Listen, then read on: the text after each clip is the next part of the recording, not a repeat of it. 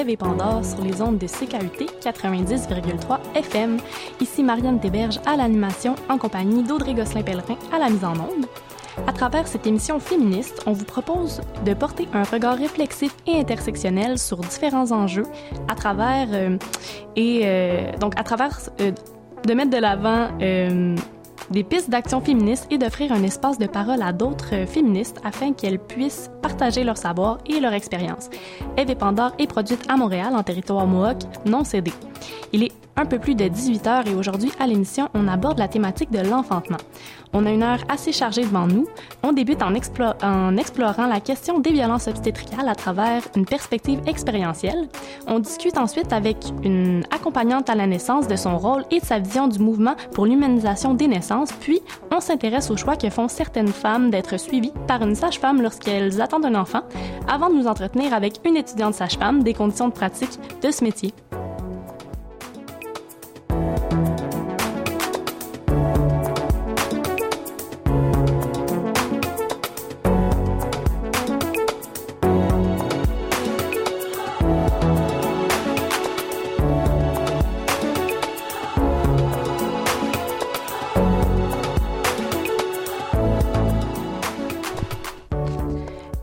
Pendant qu'on qu entend notre thème, la pièce Incendie de Julia Jean-Baptiste, je vous rappelle qu'Ave Pandore est aussi disponible en balado-diffusion. Vous y retrouverez plusieurs entrevues et reportages, notamment sur l'autisme au féminin, le sexisme au sein du milieu de l'aviation et l'art féministe. Vous pouvez vous abonner dans votre application de podcast, de podcast préférée pour ne rien manquer des prochains épisodes d'Ave Pandore.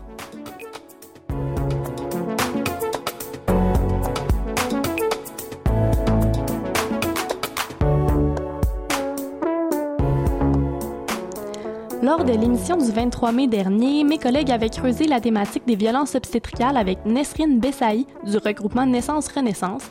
Elles avaient plus particulièrement discuté des origines du domaine obstétrical et de certaines pratiques questionnables qui ont participé à une certaine dépossession des femmes de leur propre accouchement.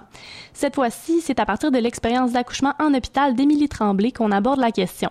Émilie Tremblay, c'est une femme qui a accepté de discuter avec nous de la naissance de sa fille, un moment très intime de sa vie, et surtout, elle a accepté de partager ses réflexions au sujet des violences obstétricales. J'ai été la rencontrer plus tôt cette semaine. On écoute l'entrevue. Euh, bonjour, je m'appelle Émilie Tremblay. Euh, je suis une maman d'une jeune fille de 11 ans. Euh, mon, chemin de vie, un petit peu, euh, j'ai été technologiste médicale pendant environ 10 ans avant d'entreprendre des études en communication, relations humaines et de poursuivre à la maîtrise euh, en communication internationale et interculturelle et éventuellement poursuivre au DOC.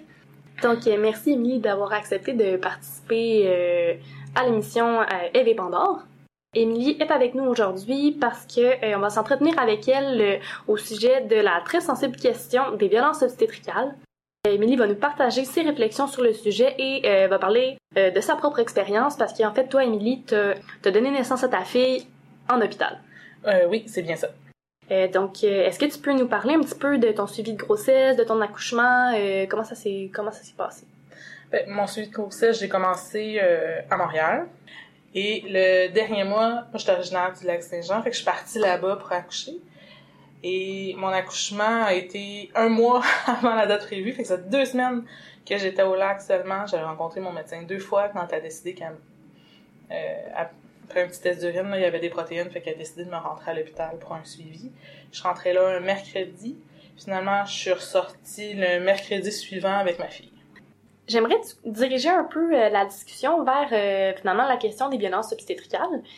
On a, utilisé le terme quelques fois déjà depuis le, début du segment, mais euh, j'aimerais m'attarder sur la définition parce que c'est pas nécessairement tout le monde qui, sait ce que c'est une violence obstétricale. Donc, déjà, il y a Marie-Hélène Lahaye dans son article Qu'est-ce que les violences obstétricales? Qu'est-ce que la violence obstétricale, pardon, qui va les désigner comme un comportement, un acte, une omission ou une abstention qui est commis par le personnel de santé puis qui est pas justifié médicalement et ou qui est effectué sans consentement libre et éclairé de la femme enceinte ou euh, de la parturiente.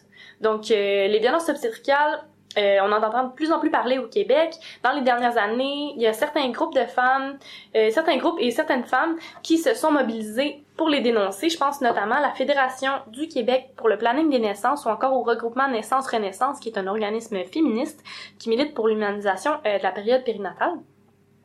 Euh, il y a Lorraine Fontaine du regroupement Naissance-Renaissance qui disait euh, dans une entrevue à Médium Large en septembre dernier en parlant de violence obstétricale, euh, on n'est pas en train de parler d'obstétriciens ou de médecins violents, on parle de maltraitance, de mauvais traitement, de manque de respect, de traumatisme. Donc elle, ce qu'elle va inclure dans euh, la question des violences obstétricales, c'est euh, par exemple les épisiostomies, euh, donc une incision du périnée qui permet au bébé de sortir plus facilement, qui sont faites de façon systématique, par exemple, sans demander le consentement de la, femme qui est en train de donner naissance.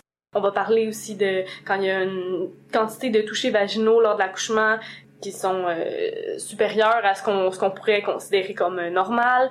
On peut parler aussi de quand on va pousser beaucoup pour, on va inciter grandement pour qu'il y ait euh, l'épidurale, on va parler de césarienne qui aurait pu être évitée. Donc ça, c'est des exemples, mais ça se restreint pas à ça non plus.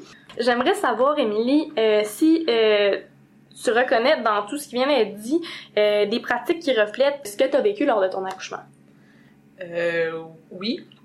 En fait, si j'avais pas eu la définition avant, j'aurais probablement dit non que j'en avais pas vécu parce que ça s'est fait naturellement puis j'ai pas gardé nécessairement de traumatisme précis. Mais c'est sûr que l'épisiotomie, mon médecin me l'a fait et j'avais pas un gros bébé, là, j'avais un bébé de 6 livres et 9, là. Elle aurait passé dans le conduit sans ça. Puis à la fin, j'ai été provoquée, donc euh, j'avais euh, du... Du pitocin euh, par intraveineuse tout le long. Donc le pitocin, c'est... Euh... une hormone naturelle, euh, artificielle dans ce cas-là qui a déclenché le travail. OK. Qui provoque les contractions. Et à la fin, une fois que ma fille est, est, est née, mon, le placenta est pas venu à un seul morceau, donc il restait des morceaux, puis le médecin m'a réinjecté du pitocin dans la cuisse sans me le demander. Et ça, l'information qu'elle m'a donnée, c'est ça relâche tout. Et pour, ça m'a pas expliqué pourquoi qu'elle l'avait injecté. Et euh, ça a rien changé parce qu'une semaine après, j'ai été réhospitalisée pour un curtage parce qu'il y avait, j'étais en train de, bon, les cellules étaient en train de nécroser euh, dans mon utérus. Donc, si elle me l'avait demandé, je sais pas qu'est-ce que, quelle aurait été ma réponse. Mais, elle me l'a jamais demandé. Elle me l'a fait, puis ça a, ça a fini là, sans, sans m'expliquer sans me poser la question. Même chose pour euh, même chose pour l'épisiotomie. Elle me l'a jamais demandé. Elle m'a avisé après l'avoir fait. Moi, je me demande, est-ce que les violences lors de l'accouchement, ça se termine une fois qu'on a accouché ou si ça perdure le temps qu'on est à l'hôpital? Parce que, mettons, la nuit, à tous les quatre heures, ils viennent réveiller ouais. le bébé pour nous le mettre au sein quand on décide d'allaiter. Mais moi, je l'allaitais aux trois heures. Puis, moi, je l'avais une heure au sein aux trois heures. Donc, je l'avais une heure au sein, deux heures pour au sein, une heure au sein, deux heures pour au sein. Puis elle venait la réveiller, l'infirmière venait la réveiller en plein milieu quand elle dormait. La première nuit, je l'ai laissé faire. Puis la deuxième, je me suis juste fâchée. Mais c'est pas normal que je sois obligée de me fâcher. Non, je comprends. Ils, sont pas, ils, ils expliquent rien, ils rentrent dans hmm. la chambre, ils font ce qu'ils ont à faire, puis c'est comme, mais voyons, là, tu, tu, ils rentrent dans notre intimité de façon euh, très intense, ça, je sais pas jusqu'où ça peut aller, la, la ben, c'est une, une question intéressante que tu poses, en fait, de la limite, parce que je pense qu'elle est, elle est floue quand même, puis elle est encore à définir, puis je pense que la personne qui est en train d'accoucher, donc euh, toi, en l'occurrence, dans, dans la situation dont tu nous parles, est la personne la mieux placée pour les définir, finalement. Un autre événement qui me revient en tête, j'étais pas prête, mon corps n'était pas prêt à accoucher quand euh, j'ai été provoquée. Donc, mon col est encore fermé. Il y avait juste un centimètre de dilaté, puis il était pas affaissé du tout. Donc, euh, la veille, avant de me provoquer, ils m'ont inséré un ballon. Donc, oh. ils rentrent un ballon dans le col, qui va jusque dans l'utérus, ils gonflent, puis ils mettent une pression, ils tirent dessus, puis le ballon, en sortant, ouvre le col. Ok, ça sonne comme une procédure quand même douloureuse. Est-ce que c'est? Ou... j'ai trouvé ça dur puis difficile parce que comme mon col n'était pas du tout affaissé, elle, elle, rentrait, mais elle rentrait, je sais plus combien de temps qu'elle essayait de le rentrer, mais elle rentrait pas assez loin, puis elle gonflait dans mon col, j'avais mal à Ah oh, ouais. C'était pique les contractions du lendemain. C'est une pression directe. Et ce soir-là, j'ai souffert le martyr assis dans ma chaise en attendant que le ballon sorte. J'en ai vomi, j'avais mal. Et on m'a pas donné le choix okay. de le faire. On m'a juste dit, ben c'est la procédure, on le fait. OK. Ça, je l'aurais pas fait avoir eu le choix. Ouais. J'en garde vraiment un mauvais souvenir. Je... Est-ce que tu t'es senti euh, en contrôle de ton accouchement pendant... Pas cette période-là. Non, pas la période après, pas du tout. Je te pose la question parce que euh, il y a Lorraine Fontaine du regroupement Naissance Renaissance qui dit une chose que, que je trouve qui, qui fait un peu le pont avec ce que ce que tu viens de nommer. Elle dit la violence obstétricale, c'est de voir l'accouchement comme un acte médical et non comme un événement humain. Euh, toi, est-ce que tu, tu, trouves que ton accouchement a été traité comme un acte médical ou comme un événement humain finalement? Comme un acte médical. Euh, vraiment, c'est puis même moi, dans la façon dont je le décris, je décris plus les actes médicaux que toutes les émotions puis toute la relation. Je, je suis même pas sûre, je me souviens la première fois que m'ont mis ma fille dans les bras. Tu sais, je, me souviens du visage du médecin qui stressait quand euh, mon placenta est pas venu dans un seul morceau. Je me souviens voir euh, ma fille dans les bras de son père, dans les bras de mon père, euh, les infirmières qui sortent.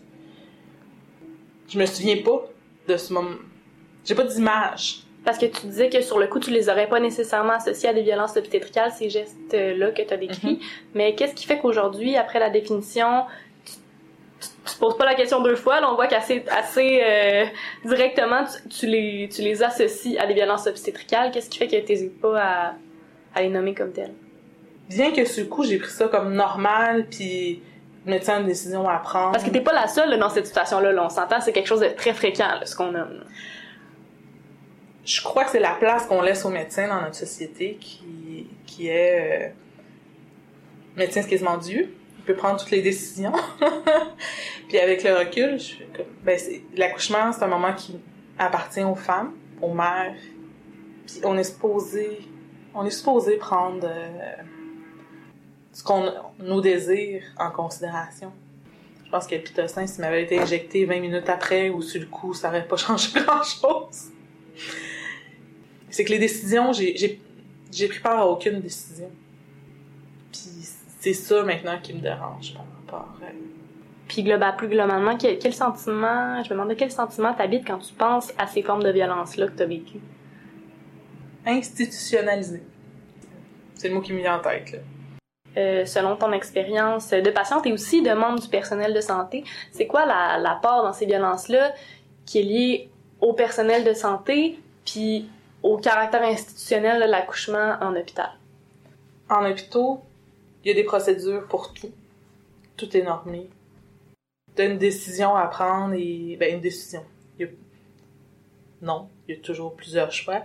Mais ils tentent de mettre ça le plus clair possible et qu'il y ait un choix à faire. Le plus dirigé possible. Le plus dirigé possible. c'est ce qu'on on peut voir aussi dans les accouchements. Comme l'épisiotomie automatique, c'est un, c'est un geste qui est normé, comme dans la, la procédure. Ils rentrent dans la procédure. même les médecins, je pense, ils n'ont pas de réflexion à ce niveau-là. Parce que c'est plus facile d'apprendre une procédure quand on est dans un, en train de faire un acte que d'y réfléchir. Mais je pense pas que ce soit la bonne façon pour rendre les accouchements humains. À ton avis, qu'est-ce qui pourrait être fait simplement par le personnel médical pour réduire le nombre de violences obstétricales? Ou simplement qu'est-ce qui aurait pu être fait dans le cas de ce que toi t'as vécu? Qu'il y ait un, un temps dans les procédures, on n'enlèvera pas les procédures des, milieux hospitaliers, mais qu'il y ait un temps qui soit dédié à discuter avec la mère et le père, parce que de plus en plus il est impliqué dans l'accouchement, sur qu'est-ce qu'elle veut. Puis que ça soit pas seulement que l'infirmière ou que ça soit pas seulement par écrit, mais qu'il y ait un moment, que ce soit un 10-15 minutes juste qui prennent le temps de se connaître les uns les autres pour vraiment créer un lien, puis qu'on dépasse le statut de juste patient anonymisé avec un numéro. Un numéro de lit puis un numéro de chambre. Hmm. Je te remercie beaucoup, Émilie. C'était extrêmement intéressant de t'entendre sur la question. Puis euh, merci d'avoir accepté de parler ouvertement de ton expérience d'enfantement puis de la question des violences obstétricales dans le cadre de l'émission Eve Pandore. Ça me fait plaisir.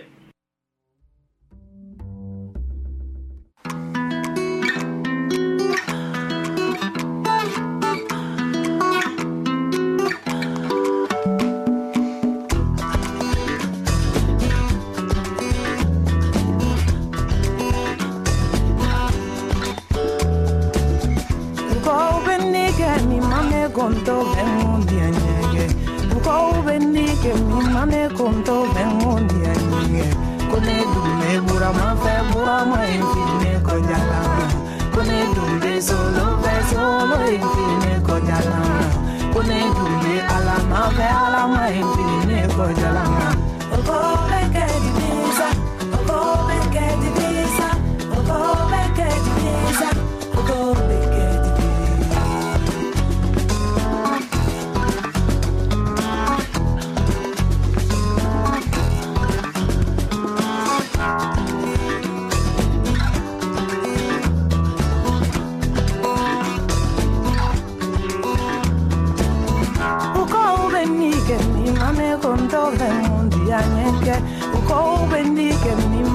konto bengo ndianyeke kone dumbe burama fɛ burama ye filini kɔja la kone dumbe alama fɛ alama ye filini kɔja la kone dumbe solo fɛ solo ye filini kɔja la.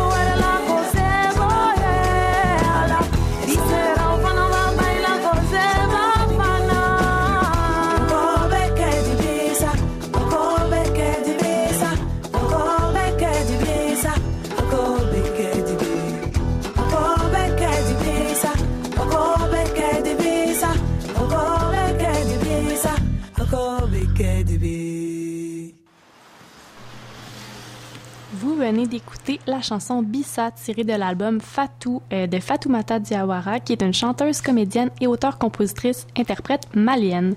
Euh, juste avant, vous écoutiez notre entrevue avec Émilie Tremblay au sujet des violences obstétricales. Il est, euh, il est présentement 18h et euh, 17 minutes. Vous écoutez toujours Eve et Pandore sur les ondes de CKUT 90,3 FM.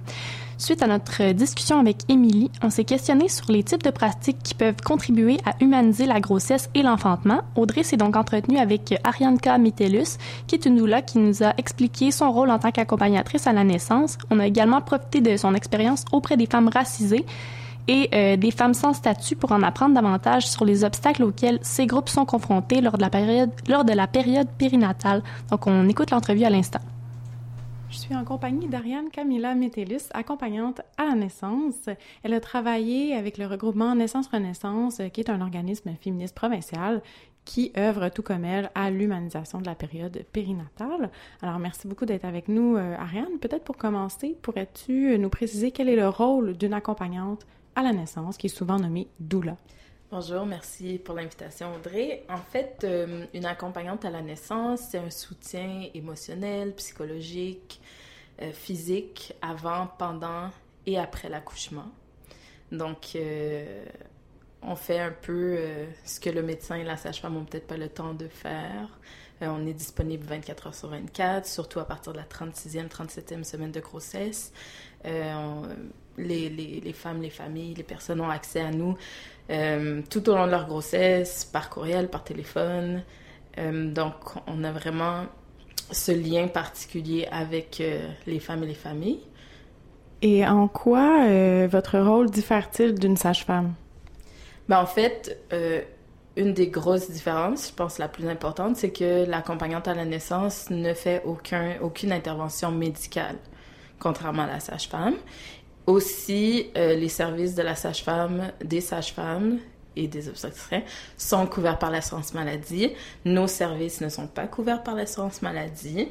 Euh, ce sont en majorité des services euh, privés, à moins que ce soit des accompagnantes qui font partie d'organismes communautaires. Il y en a très peu. Donc, la majorité des accompagnantes à la naissance sont travailleuses autonomes. Et ça vient d'où le terme doula? Doula, c'est un mot grec euh, qui veut dire euh, femme qui sert. Donc, euh, femme qui sert. La doula, elle, est, elle agit à titre de maman, de sœur, d'amie pour la personne qui accouche. on est, il y avait ça avant beaucoup plus. quand c'était la mère, la, la, la sœur, la tante qui accompagnait la famille, la femme. Euh, maintenant, il y a de moins en moins ce lien de communauté. Euh, il est encore présent, mais moins. Donc, euh, la présence d'une accompagnante est toujours bien accueillie. Donc, selon plusieurs études citées notamment par le réseau québécois d'accompagnantes à la naissance, le soutien offert par une doula euh, apporte des avantages tant affectifs que physiques, tout en réduisant le recours d'intervention médicale. Personnellement, toi, tu as vécu, j'ai lu que tu avais vécu des accouchements avec et sans doula. Donc, euh, je me demandais peut-être tu es la meilleure pour pouvoir témoigner de, de la différence, ce que mm-hmm. ça t'a apporté d'avoir une accompagnante à la naissance par après. Oui, je pense que d'avoir une accompagnante à la naissance, et il faut que je précise, même si mon accouchement finalement s'est terminé en césarienne, je pense que ça m'a donné une confiance que j'avais peut-être pas quand, quand j'avais pas d'accompagnante. Juste une sécurité, une présence sécuritaire. Tu l'accompagnante, des fois, elle, elle est pas là pendant l'accouchement, je veux dire. Elle est pas là pour faire grand chose, des fois. Des fois, c'est juste sa présence, de savoir qu'elle est là puis que si j'ai besoin de quelque chose, elle va être là. Pour moi, en tout cas, ça a été le cas. C'était juste de savoir qu'elle était là, de savoir que quand j'avais besoin de pression sur les hanches, elle pouvait les faire, elle pouvait montrer à mon mari comment les faire. Et en tant euh, qu'accompagnante euh, à la naissance, euh, c'est quoi ton, ton, analyse de l'impact du racisme sur les expériences de grossesse et d'enfantement des femmes racisées? Bon, là, on rentre dans un sujet un peu plus touchy. Euh, je sais que Hirut Melakou en a parlé dans, euh, dans une des éditions de Ababor. Mais ce qui est malheureux ici au Québec, c'est qu'on n'a pas, pas de données. Donc, on s'appuie sur ce qui se fait aux États-Unis, puis un peu en France. Si on regarde aux États-Unis, euh, il y a quatre fois plus de chances de mortalité en couche ou pendant la grossesse, chez les femmes noires en particulier. Euh, il y a deux fois plus de chances de mort du bébé avant, ben, pendant la première année de vie. Euh, il y a deux à trois fois plus de chances que le bébé soit prématuré prématurément ou qu'il soit euh, de trop petit poids. Qu'est-ce qui explique ça? Le stress. Le stress dû à la discrimination. Et même le stress dû à la peur d'être discriminé. Oui, le stress peut faire en sorte que euh, le travail se déclenche prématurément, euh, que le bébé soit de petit poids. Puis psychologiquement, après ça, il y a plus de dépression postpartum, il y a plus d'isolement. Et dans ta pratique, est-ce que tu as rencontré des femmes qui ont vécu des cas un peu plus marqués au Québec euh, de rapports discriminatoires à cause de leur identité lors de leur expérience de, de grossesse ou d'enfantement? Quelques-unes pour ne pas dire beaucoup. Puis je pense que dans presque tous les accompagnements de femmes racisées que j'ai eu à, faire, je pense qu'il y a au moins eu un événement discriminatoire ou des paroles discriminatoires. Je peux peut-être donner euh, un exemple. Ça, c'est après l'accouchement. Le médecin est venu puis il leur a dit bon euh, la méthode de contraception il va falloir y penser hein, parce que nous on sait vous euh, les Africains euh, vous faites beaucoup de bébés, mais là, il euh, faudrait peut-être y penser. Donc ça, je pense que c'est assez flagrant. Autre chose, c'est de la discrimination. Est-ce que c'était de la discrimination ou de l'ignorance? C'était une femme euh, excisée qui, qui était en travail, qui est arrivée à l'hôpital. Puis le résident sur place a regardé, allait faire un examen vaginal. Puis quand il a, il a demandé à ouvrir les jambes, il l'a regardé puis il a dit « Arc, c'est quoi ça? » Tu sais? Mais tu tu te dis, bon, peut-être qu'il sait pas c'est quoi vraiment l'excision, puis peut-être qu'il y, a comme pas eu la délicatesse. Je pense que d'un point de vue professionnel, tu es tenu de garder tes commentaires pour toi. Hein? Donc voilà. Puis j'en aurais, oui, certainement plusieurs autres exemples à donner. Je me demandais si tu avais accompagné des femmes sans statut ou si tu connaissais, si tu avais des collègues euh, qui avaient accompagné, ces femmes-là. Et euh, si oui, c'est, quoi les genres d'obstacles auxquels elles sont confrontées pour avoir accès euh, à des soins lors de, la grossesse? Mais oui, oui, j'en ai, oui, j'ai accompagné des femmes sans statut. J'ai accompagné, surtout l'année passée, quand il y a eu la vague de migrantes euh, surtout haïtiennes, mais j'en ai accompagné, j'ai accompagné des Nigériennes par exemple pendant l'année aussi. Euh, les obstacles, je dirais déjà la langue. Euh, c'est un des plus gros obstacles. Quand on comprend pas une langue, c'est difficile de comprendre ce qui se passe, ce qui va nous arriver, ce qu'il faut qu'on fasse. Il y a la méconnaissance du système de santé ici au Québec. À qui dois-je m'adresser quand j'arrive? Où est-ce que je dois aller pour avoir un rendez-vous médical? Quelles sont les étapes? Comment ça fonctionne ici, en gros? Ça, ce sont deux des obstacles. Après ça, il y a l'isolement. Pour beaucoup, elles arrivent ici seules. Donc, elles n'ont pas de réseau, il n'y a pas d'amis, il n'y a pas de, famille ici. Donc, il y a l'isolement. Et souvent, elles se font... Il y en a beaucoup qui ont qui réussissent pas à avoir de rendez-vous médical. Donc, souvent, ce qui arrive et ce que j'ai entendu, c'est qu'elles arrivent à l'hôpital pour essayer d'avoir un service. On va leur dire de revenir quand elles seront en travail. Il n'y a pas de préparation. C'est sûr qu'il y a des organismes qui sont là, qui sont en place, mais il y en a beaucoup qui tombent, comme on dit, dans les cracks du système. Mm-hmm. euh, c'est pas d'emblée que ces femmes-là vont avoir un suivi médical et un soutien. Selon euh, Melakou, euh, accompagnante à la naissance, les femmes blanches euh, se font offrir davantage d'options, euh, telles que l'enfantement en maison de naissance, à domicile, à l'hôpital. Est-ce que toi, c'est également ton constat dans ta pratique? Dans ma pratique et les, les femmes et familles que j'ai pu accompagner, je dirais pas que c'est une question d'options, qu'elles n'ont pas été, qu'on leur a pas proposé. Je pense que c'est l'accès ouais, concrètement, je pense que c'était l'accès. C'est les listes d'attente. Je sais que tout le monde est sur des listes d'attente, qu'il y a des listes d'attente pour tout le monde. Mais ce qu'on remarque aussi, c'est que le taux de femmes racisées qui ont un suivi sage-femme en maison de naissance est beaucoup, beaucoup, beaucoup, beaucoup, beaucoup moins élevé que, que des femmes blanches, par exemple. Est-ce que tu pourrais nous en dire plus sur le mouvement pour l'humanisation des naissances? Quand on parle d'humanisation des naissances, on pense à déshumanisation. Déshumanisation, pourquoi? Parce que la grossesse, l'accouchement sont devenus des... Euh, quand on pense au milieu hospitalier, c'est devenu tellement routinier, c'est devenu tellement protocolaire. Tout doit se faire au quart de tour, à telle heure. La personne doit recevoir des injections, la péridurale, c'est vraiment un mode de production, là. Tout ce qui rentre dans l'humanisation des naissances sont les accompagnantes à la naissance, les sages-femmes, les consultantes en lactation, tout ce qui fait qu'on veut rendre l'accouchement plus humain. Mais en fait, l'accouchement, c'est déjà un acte humain, mais qui a été... Euh, les femmes ont été dépossédées de leur euh, droit d'enfanter. L'humanisation des naissances veut, un, redonner le pouvoir aux femmes, et aux familles en ce qui a trait à leur grossesse et l'accouchement favorise et préconise l'accouchement physiologique naturel. Dans une autre entrevue, tu disais d'ailleurs que euh, le mouvement pour l'humanisation de la naissance est très majoritairement blanc. Donc, euh, comment est-ce qu'on peut s'assurer d'avoir un mouvement qui est plus inclusif et qui répond vraiment aux besoins diversifiés de, de toutes les femmes?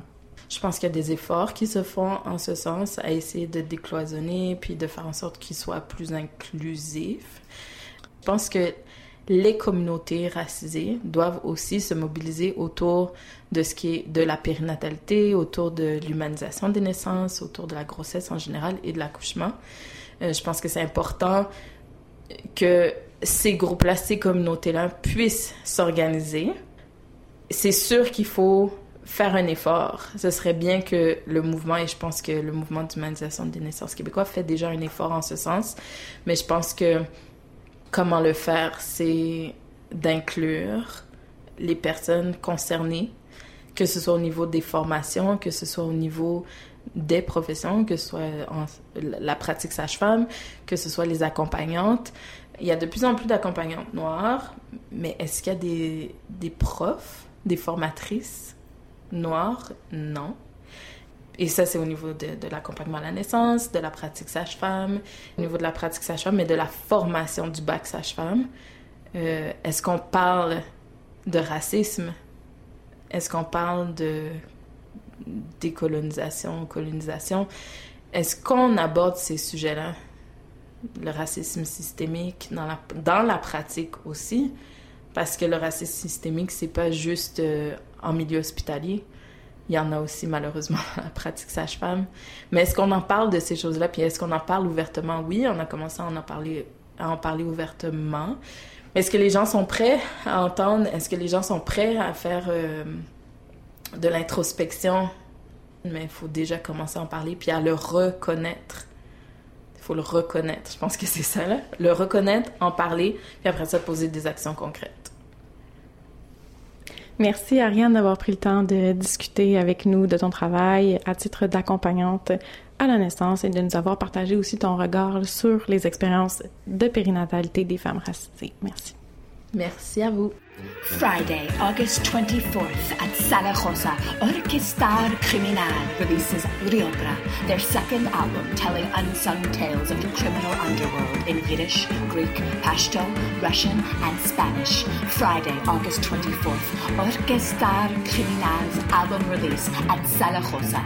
$12 in advance, 15 at the door, with special guest from Vancouver, Jeff Berner, the king of klezmer punk.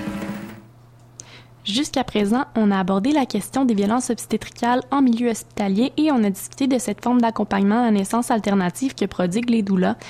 Euh, on continue dans la thématique de l'enfantement en vous proposant une autre expérience d'accouchement puisqu'on s'est entretenu avec Caroline Théberge qui nous a parlé de manière très lumineuse de son accouchement en maison de naissance et de l'impact de ce choix-là qu'elle a fait d'être suivie par une sage-femme sur sa vision de l'enfantement. Dans le cadre de l'émission, j'ai été la rencontrer chez elle, à Sherbrooke, pour recueillir son témoignage. Alors, salut, je m'appelle Caroline, j'ai 38 ans et j'ai accouché il y a cinq mois et demi déjà, le 11 février, euh, de Lionel, donc une belle petite cocotte qui est née euh, en maison de naissance avec notre sage-femme Mélisandre, puis mon chum Rémi. Qu'est-ce qui, au départ, t'a donné envie de euh, vivre la naissance de ton enfant avec une sage-femme plutôt qu'avec un médecin? Hum. Ben, euh, d'emblée, c'est vers là que j'ai eu envie d'aller. Euh, parce que j'avais l'impression que ça répondait aussi euh, à mes valeurs. J'ai vraiment réalisé à quel point, oui, euh, quand j'ai rencontré ma sage-femme et que là, vraiment, j'ai compris à quel point ça, ça, me correspondait parce que la sage-femme tout de suite m'a expliqué que euh, c'était pas elle qui allait m'accoucher, mais c'était moi qui allais accoucher. Mm. Puis euh, j'ai vraiment beaucoup aimé dans, dans tout le parcours, parce que oui, il y a l'accouchement, Mhm. qui est le point culminant, là, c'est sûr, de tout le processus. Mais le avant puis le après sont vraiment importants. J'ai la chance d'habiter en Estrie, puis en Estrie, il n'y a pas vraiment de liste d'attente. J'ai pu me dire, ah, j'ai le goût d'accoucher avec une sage-femme, je vais appeler à la maison de naissance, puis on m'en a donné une, puis deux semaines après, j'avais un rendez-vous. Je sais que malheureusement, c'est pas comme Ouais. ça pour tout le monde au Québec, et c'est vraiment dommage de pas pouvoir avoir ce choix-là dans plusieurs régions. Oui, parce qu'effectivement, euh, il y a des femmes de partout au Québec euh, qui se sont mobilisées justement au printemps dernier euh, par rapport à ça pour demander un meilleur accès aux services de sage-femme euh, dans la province. Puis en fait, il y a- on, on sait qu'il y a seulement 4% des femmes au Québec qui peuvent accoucher avec une sage-femme, euh, faute d'accessibilité justement, puis faute de voir ces services-là subventionnés à la hauteur de, de ce qui était prévu euh, dans le plan gouvernemental. Oui, c'est ça. Donc, tu sais, moi, t'imagines la chance que j'ai eue de, Ouais. dès le départ, là, tout de suite, là, avoir euh, accès à une sage-femme. Donc, je l'ai rencontrée, je pense, j'étais enceinte de six ou sept semaines. là. OK. Ouais, c'est ça. Mais tu sais, le, le suivi sage-femme, euh, moi, ce qui m'a impressionné, Mhm. c'est la durée des rencontres. Des rencontres d'au moins une heure. Des fois, je suis restée une heure et demie avec la sage-femme. Euh, puis tu sais, t'arrives, t'as des questions, puis on... euh, en tout cas, la sage-femme que moi j'ai eue, euh, parce qu'il fonctionne euh, par, par paire, donc il ouais. fonctionne en équipe, mais t'as toujours une sage-femme principale, puis ma Mhm. sage-femme principale, euh, en tout cas, euh, était vraiment... euh, elle me laissait beaucoup euh, le lead, justement, là, tu sais, sur les rencontres. C'est sûr qu'il y avait des choses que- qu'elle vérifiait à certains moments, là. Ouais. Mais pour vrai, pour le contenu, c'était comme, OK, c'est quoi qui t'habite présentement? C'est quoi tes questions? Euh, puis on partait de ça. Puis après, c'est sûr qu'elle passait aussi de l'info, euh, selon ce qui était le besoin au moment où où est-ce qu'on était rendu par rapport à la grossesse, mais c'était beaucoup, euh, OK, qu'est-ce qui t'intéresse? Qu'est-ce que tu as le goût euh, de poser comme Ah. question? Puis il y avait aussi une grande, grande bibliothèque à la maison de naissance. Fait que, tu sais, si j'avais des sujets que ça me tentait d'explorer un peu plus, ben, euh, elle me guidait vers certains livres.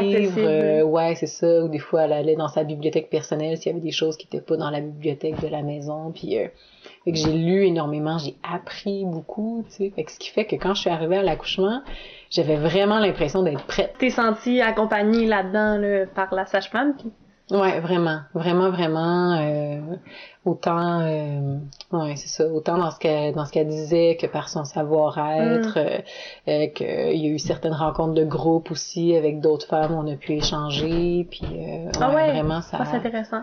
Il y a eu une belle préparation de ce côté-là. Ouais. Je trouvais ça très intéressant aussi, ce que tu disais par rapport au fait que... euh, tout le côté empowerment, là, par rapport au fait que c'est c'était toi qui allais accoucher et non elle qui allait t'accoucher. Mhm. Euh, ouais, ça c'est ça fait vraiment un clash avec ce qu'on entend quand même du milieu médical là où c'est vraiment euh, plus un acte posé sur la sur le corps de la femme Ouais. finalement qu'un acte bien d'elle.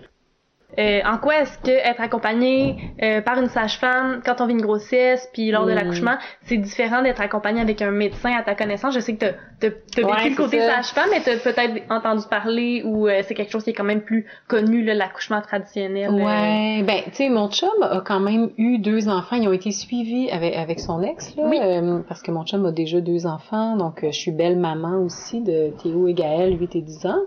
Puis de ce que j'ai entendu de son expérience Oui. à lui, parce que eux ont été suivis en maison de naissance, mais ils ont dû aller accoucher à l'hôpital pour des conditions euh, Particulières, là. particulières, là, qui rendaient l'accouchement en maison de naissance euh, à risque, parce que en maison de naissance on peut juste accoucher si la grossesse n'est pas à risque. D'accord. Donc, euh, Rémi, lui, ce qu'il me disait, c'est il a super gros aimé son expérience en hôpital. Une fois qu'on a vécu l'accouchement en maison de naissance, il m'a regardé puis il m'a dit wow c'est vraiment hot un accouchement comme ça parce que lui euh, ce qu'il a trouvé euh, différent c'est à quel point on était laissé à notre intimité. Ok. Euh, à la maison de naissance, on était vraiment dans une dans notre chambre. La sage-femme venait, mais elle était pas tout le temps là. Puis c'était la seule personne qui venait. Tu sais, à un moment donné, il y a eu une deuxième sage-femme, mais elle était très discrète. Elle nous laissait vraiment faire le travail ensemble.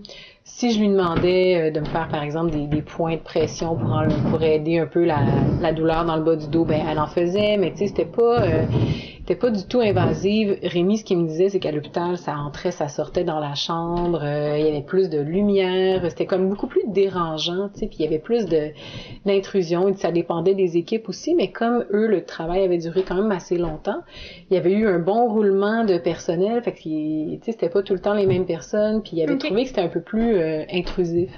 Tu sais, on avait notre chambre, puis on, si on voulait être tout seul, c'était, on était tout seul, puis c'était très, euh, puis en fait, c'est pour une raison particulière que c'est très intime, c'est que les sages-femmes, elles sont conscientes que les hormones de l'accouchement, elles sont un peu gênées. Un peu comme Ah. faire l'amour, tu sais. Mm. Je pense, en tout cas, moi, je l'ai jamais fait, là, dans un lieu public, euh, devant plein de monde, mais je me dis, tu sais, on, on a besoin d'intimité souvent pour faire cet acte-là, pour se sentir en confiance. Et c'est la même chose pour l'accouchement. On a besoin d'intimité pour que les hormones se libèrent, pour que le travail se fasse bien. Puis euh, de- depuis euh, depuis le début, en fait, on parle du fait que euh, t'as t'as accouché en maison de naissance. Puis je voulais seulement rappeler que en fait, euh, lorsqu'une femme fait le choix d'accoucher avec une sage-femme, ben elle peut choisir de le faire donc soit chez elle, Ouais. soit dans une maison de naissance, Mm. ou euh, ben ça peut être aussi à l'hôpital. Ouais. Euh, puis c'est vraiment au choix de la personne là, si la- l'accouchement est- est- n'est pas à risque. Ouais. Puis les sages-femmes, elles reconnaissent que le choix du lieu d'accouchement, ben c'est personnel à chaque femme. Puis Mhm. ça va jouer d'influence aussi là, sur le bon déroulement de l'accouchement. D'accouchement finalement. Aussi, Donc ça rejoint un peu ce que tu disais, de, de finalement du, du besoin ressenti de la, de la personne, de la femme qui accouche finalement. Ben Ce que je comprends là, dans, ce processus-là. euh, quand on, tu sais, si on parle de, ça va jouer sur le processus. Justement, c'est un bon exemple de peut-être que quelqu'un qui se sentirait trop insécure à la maison ou, en- ou à la maison de naissance, qui dirait mais tu sais si jamais quelque chose se passe pas bien, qu'est-ce qui va arriver?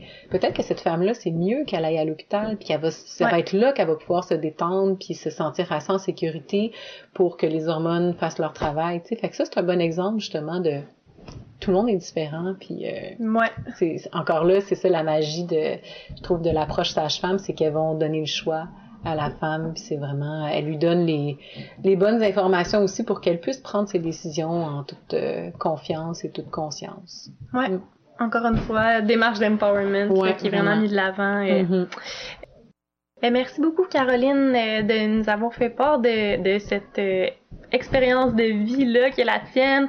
Euh, je te remercie de nous avoir euh, fait part de ton vécu, puis de tes réflexions aussi par rapport au processus d'enfantement avec une sage-femme, qui est un processus euh, d'accouchement qui est euh, moins connu. Donc, euh, merci beaucoup. Ben, merci Marianne, puis merci euh, à ma sage-femme, puis à toutes les sages-femmes, vraiment faites un, un travail euh, extraordinaire.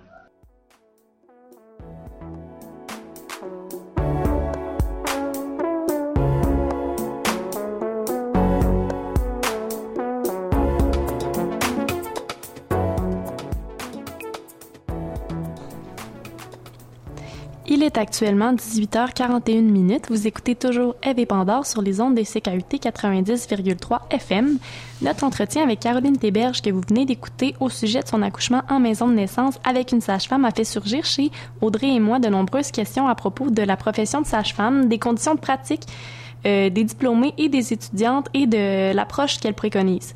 C'est en ce sens-là que j'ai été rencontrer Elisabeth Lamar, une jeune femme qui complétera l'an prochain son bac en pratique sage-femme. Bonjour, moi c'est Elisabeth Lamar, je suis étudiante sage-femme euh, qui commence sa dernière année de baccalauréat. Ben, bonjour Elisabeth, bienvenue à l'émission, puis merci d'avoir accepté de participer. Ça fait plaisir. Euh, le baccalauréat en pratique sage-femme, euh, c'en est un qui, au Québec, euh, se donne seulement à l'Université du Québec à Trois-Rivières, c'est bien ça? Oui, Et puis, en fait, c'est un bac de euh, 4 ans et demi, tu me disais, ouais, qui comporte 132 crédits, donc c'est un bac qui est très contingenté, il y a que très peu d'admises, puis le processus d'admission est assez long et exhaustif, mais pourtant, euh, jamais les, les 24 places du bac ont été comblées. Euh, Qu'est-ce qui explique ça, selon toi? Ben, en fait, c'est que notre- dans notre bac, on fait beaucoup, beaucoup de stages. Donc, sur nos neuf sessions, on a trois sessions sur le banc d'école. Les six autres sessions, c'est en stage. Donc, en ce moment, comme il n'y a pas euh, énormément de sages-femmes au Québec, en fait, qu'est-ce qui manque? C'est des, des sages-femmes pour nous prendre sous leur aile durant nos stages. Donc, euh, on vient tout juste de dépasser le cap des 200 sages-femmes et je pense que l'an passé, pour la première fois, ils ont admis 24 étudiantes au bac. Donc, ça s'en vient là. Peu à peu, on va graduer puis il va y avoir plus de sages-femmes pour former les étudiantes, mais euh, ça a pris du temps avant d'en arriver là. Ouais, je comprends. Euh, puis en tant qu'étudiante, euh, qu'est-ce que c'est les principaux obstacles, les principales difficultés auxquelles vous êtes confrontée? Ben, c'est ça, comme on a beaucoup de stages, il y a évidemment aucun de ces stages-là qui sont rémunérés. Puis, euh, en fait, le modèle de pratique sage-femme est, est très particulier dans le sens qu'on fait beaucoup, beaucoup de garde pour euh, pour avoir une continuité relationnelle avec les femmes, donc pour que les femmes puissent bénéficier de connaître la sage-femme à leur accouchement. Donc, ça implique qu'on est entre 8 à 10 jours sur 14 de garde, donc 24 heures sur 24. En tout temps, on a un cellulaire prêt à partir sur le fly pour aller à un accouchement. Donc, c'est très difficile en tant qu'étudiante. On suit les mêmes horaires qu'une sage-femme. Donc, c'est très difficile d'avoir un emploi à temps partiel pour pouvoir subvenir à ses besoins. Puis, en plus, pour pouvoir se rendre rapidement aux accouchements, il nous faut une voiture fonctionnelle pour laquelle on n'a aucune compensation financière. Il nous faut un cellulaire euh, avec des données pour le GPS, puis avec beaucoup de minutes pour pouvoir, euh, quand on avance dans, dans notre programme, c'est nous qui prend les, les appels des femmes qui nous, nous appellent pour toutes sortes de problèmes. Puis au travers de ça, faut placer notre temps d'études, puis en plus on est en apprentissage, donc euh, donc c'est ça, c'est quand même une difficulté de de gérer euh, l'horaire et tous les coûts reliés à, à la formation. Je me demandais aussi en quoi est-ce que l'approche de la grossesse puis de l'enfantement pratiquée par les sages-femmes, ça diffère de celle des gynécologues et des médecins de famille? Euh, dans le fond, les sages-femmes, on suit seulement les grossesses qui sont normales et aborristes. Donc, une femme, par exemple, qui fait euh, du diabète avant la grossesse, de l'hypertension artérielle, c'est des gros, des grossesses que les sages-femmes suivront pas. Donc, c'est absolument juste les grossesses qui sont euh, des femmes en bonne santé. Fait que ça, c'est une différence majeure. Mais autrement, euh, on s'arrange pour être une équipe de deux à trois sages-femmes qui va suivre une famille. Donc, euh, la, la femme qui est enceinte, elle va rencontrer ces deux à trois sages-femmes-là durant tout le, le suivi prénatal. C'est une de ces deux ou trois sages-femmes-là qui va être présente à son accouchement, à moins de situations exceptionnelles. Puis c'est aussi les mêmes sages-femmes qui vont faire euh, les visites à domicile en postnatal, puis qui vont qui vont clore le suivi, donc qui vont faire les, les dernières visites euh, de suivi avec la femme. Donc on suit la femme et l'enfant jusqu'à six semaines. Donc c'est un des, des des prémices de base du, du modèle de pratique sage-femme, c'est la continuité relationnelle. Donc, c'est de, de créer vraiment créer un lien de confiance, puis euh, un lien de confiance mutuelle, puis d'apprentissage mutuel entre euh, la sage-femme puis la femme, dans le sens que la femme est la propre experte d'elle-même et de son bébé. Elle sait qu'est-ce qu'elle a besoin. Euh, elle sait ses, ses particularités, ses envies, ses désirs. Donc, elle nous apprend ça. Puis nous, on a un peu plus l'expertise médicale. Donc, on peut la, la guider dans certaines choses. Mais c'est vraiment d'établir un, un partenariat d'égal à égal. C'est ça le but autant que possible. Donc, au niveau, même au niveau de la conception de la relation euh, avec la patiente, c'est vraiment différent quand même. Ouais. Ce que je comprends. C'est ça, puis on travaille beaucoup avec euh, qu'est-ce qu'on appelle les choix éclairés. Donc c'est on essaye vraiment autant que possible de d'offrir toutes les options aux femmes puis de leur bien de bien leur expliquer c'est quoi les différentes options possibles, les avantages, les inconvénients, puis après ça de respecter les, les décisions des femmes. Par exemple, euh, on prend beaucoup de temps pour parler du dépistage de la trisomie 21 ou de quel test sanguin on va faire. Voilà, pour que la femme soit au courant de c'est quoi leur pertinence, puis est-ce qu'elle est vraiment en accord, consentante avec euh, avec ces soins-là. OK. Il y a Ariane Kalima Metellus et euh, Irut Meilakou, qui sont toutes deux accompagnantes à la naissance, qui soulignent l'importance d'intégrer une analyse critique des systèmes de pression, comme le racisme, par exemple, dans la formation en périnatalité, notamment dans la pratique sage-femme. Euh, ce que je me demande, c'est est-ce que la formation de sage-femme que tu as reçue, ça intègre cette analyse-là des systèmes de pression? Et si oui, est-ce que ça a des répercussions sur la sensibilité des sages-femmes lors de leur pratique aux réalités des différentes femmes qui suivent, par exemple des femmes racisées, femmes immigrantes, euh, femmes handicapées, autochtones, etc.? Euh, c'est quelque chose qui, est, qui a pas été beaucoup abordé dans mon bac, puis c'est une, une critique que que- qu'on est plusieurs à adresser au baccalauréat. En Ontario, c'est différent. Comme je pense que plusieurs universités francophones ont pris du temps à mettre le pas aux unités aux, aux universités anglophones sur euh, sur ce concept-là de, de système de pression. Mais nous, on a eu, je pense, un cours de trois heures sur la diversité culturelle qui était sous une forme de table ronde. Puis ça s'est à peu près arrêté là. Puis, euh, où s'inscrivent les sages-femmes dans la réflexion sur le phénomène des violences obstétricales? Euh, ça, c'est, ma foi, une grande question.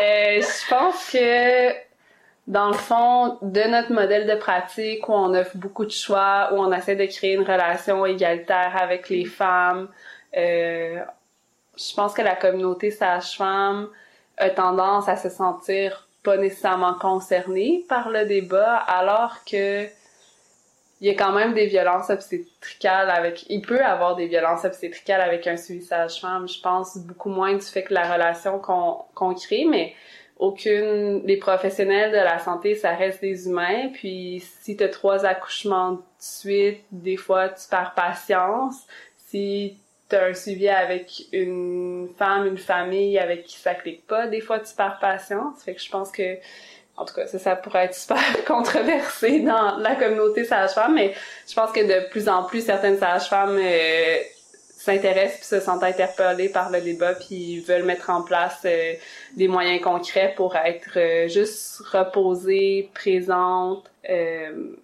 Selon une étude publiée par le gr- regroupement des sages-femmes du Québec et la Fédération des professionnels de, la CSN, en fait, euh, les coûts d'un accouchement avec une sage-femme en maison de naissance seraient 25% moindres que ceux d'un accouchement avec euh, un ou une médecin à l'hôpital. Pourtant, les sages-femmes passent en moyenne près de 37 heures avec chaque mère. Euh, comment est-ce que c'est possible? Fait pour cette question-là, il faut savoir que le 37 heures, ça compte le prénatal, l'accouchement, Mhm. puis le postnatal. Tout à fait. Euh, puis en fait, je pense que là où on fait économiser beaucoup de sous à l'État, c'est sur le nombre d'interventions. Donc ça commence à dater, mais avant de légaliser la pratique sage-femme en 98, il y avait eu euh, 4 ans de projets pilotes, puis les résultats de ces projets pilotes-là qui pourraient être revus aujourd'hui, là, c'est des vieux chiffres, ça fait plus de 20 ans, mais c'est que un suivi sage-femme, euh, euh, l'issue d'un suivi sage-femme, c'est deux fois moins souvent des césariennes. Euh, puis les césariennes, c'est un des cinq actes chirurgicaux les plus chers au Québec. Les médecins sont payés à l'acte. Euh, puis il y a aussi beaucoup moins d'épidurales. Donc au Québec, il y a 70% des femmes qui vont recevoir un épidural versus par exemple 35% en Colombie-Britannique. Puis la Colombie-Britannique, c'est quand même un- un- une province, je pense que c'est la deuxième province où il y a le plus de sages-femmes. Donc c'est sûr que ça, en réduisant les interventions que les femmes ont, on réduit les coûts. Puis aussi, ben il y a une question de salaire. là. Donc euh, les sages-femmes, on fait, on commence en travaillant à temps plein. Il y a beaucoup de sages-femmes qui qui travaillent à temps partiel pour conciliation travail-famille, mais une sage-femme qui travaille à temps plein commence à environ 50 000 et peut monter jusqu'à 90 000, alors que le salaire moyen d'un omnipraticien, d'un médecin de famille, c'est 250 000 par année. Puis finalement, je pense que la question, on a quand même une certaine partie de notre population qui choisit d'accoucher à domicile. Puis à ce moment-là, ben c'est sûr qu'on évite tous les frais d'hospitalisation, de désinfection parce que la femme est chez elle, puis euh, il n'y a pas tous les frais encourus de d'avoir une chambre à l'hôpital avec tout ce que ça implique comme personnel qui qui la nettoie, qui fait le suivi. Je me demande, considères-tu que la profession de sage-femme fait l'objet d'une véritable reconnaissance de la part du milieu de la santé puis de la population en général? Ça c'est une autre grosse question. Je pense que je répondrais que ben de mon jeune point de vue de sage-femme, de qu'est-ce que de de future sage-femme que ça fait pas longtemps qui est, dans ce milieu-là, mais je pense que ça s'est grandement amélioré de qu'est-ce que j'entendais il y a plusieurs années. Donc ça fait 20 ans que les sages-femmes sont au Québec. Je pense que les sages-femmes euh, euh, des maisons de naissance qui sont établies depuis un moment ont de de, ont des relations qui sont de mieux en mieux avec les équipes médicales avec lesquelles euh, elles travaillent. Puis je pense que le, le public en général connaît de plus en plus la pratique sage-femme. Cela dit, il reste encore beaucoup de chemin à faire. Par exemple, il y a beaucoup de, de personnes qui savent pas que le suivi sage-femme est couvert par la RAMQ. En ce moment, on fait pas tant de publicité que ça sur le suivi sage-femme parce qu'on n'est pas vraiment assez de sages-femmes pour fournir à la demande actuelle. Fait que ça, sais, ça nous sert comme à rien d'aller faire de la publicité sur ce qu'est le suivi sage-femme pour avoir plus de demandes alors qu'en ce moment, on fournit pas nécessairement.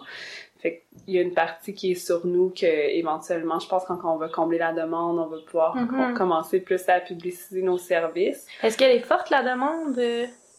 Ben, il y a, il y a une étude qui avait été faite par la CSN qui disait que une femme sur quatre au Québec serait intéressée possiblement à avoir un suivi sage-femme. Euh, on sait que l'objectif ministériel, c'était qu'en 2018, les sages-femmes euh, fassent 10% des suivis partout euh, dans la province.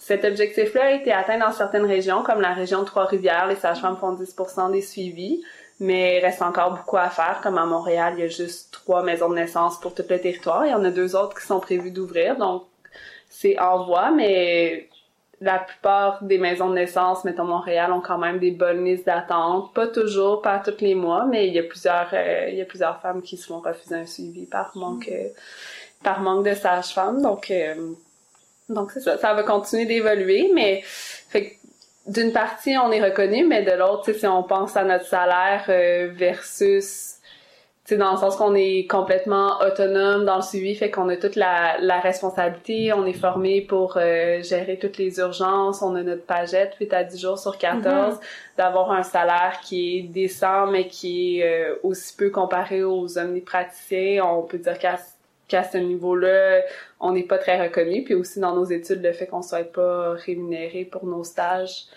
Euh, D'ailleurs, il y a la en Ontario, les sages-femmes ont, in- ont intenté un recours au, euh, au tribunal des droits humains euh, pour Oui. euh, inéquité salariale homme-femme parce que les sages-femmes d'Ontario considèrent que leur salaire est vraiment plus bas qu'un omnipraticien alors qu'elles ont des responsabilités similaires pour une grossesse normale à bas risque. Ben, merci Elisabeth, Euh, je te remercie d'avoir participé à l'émission. Merci pour des réponses euh, aussi euh, claires et détaillées. C'était très apprécié. Ça fait plaisir. Merci de m'avoir invité.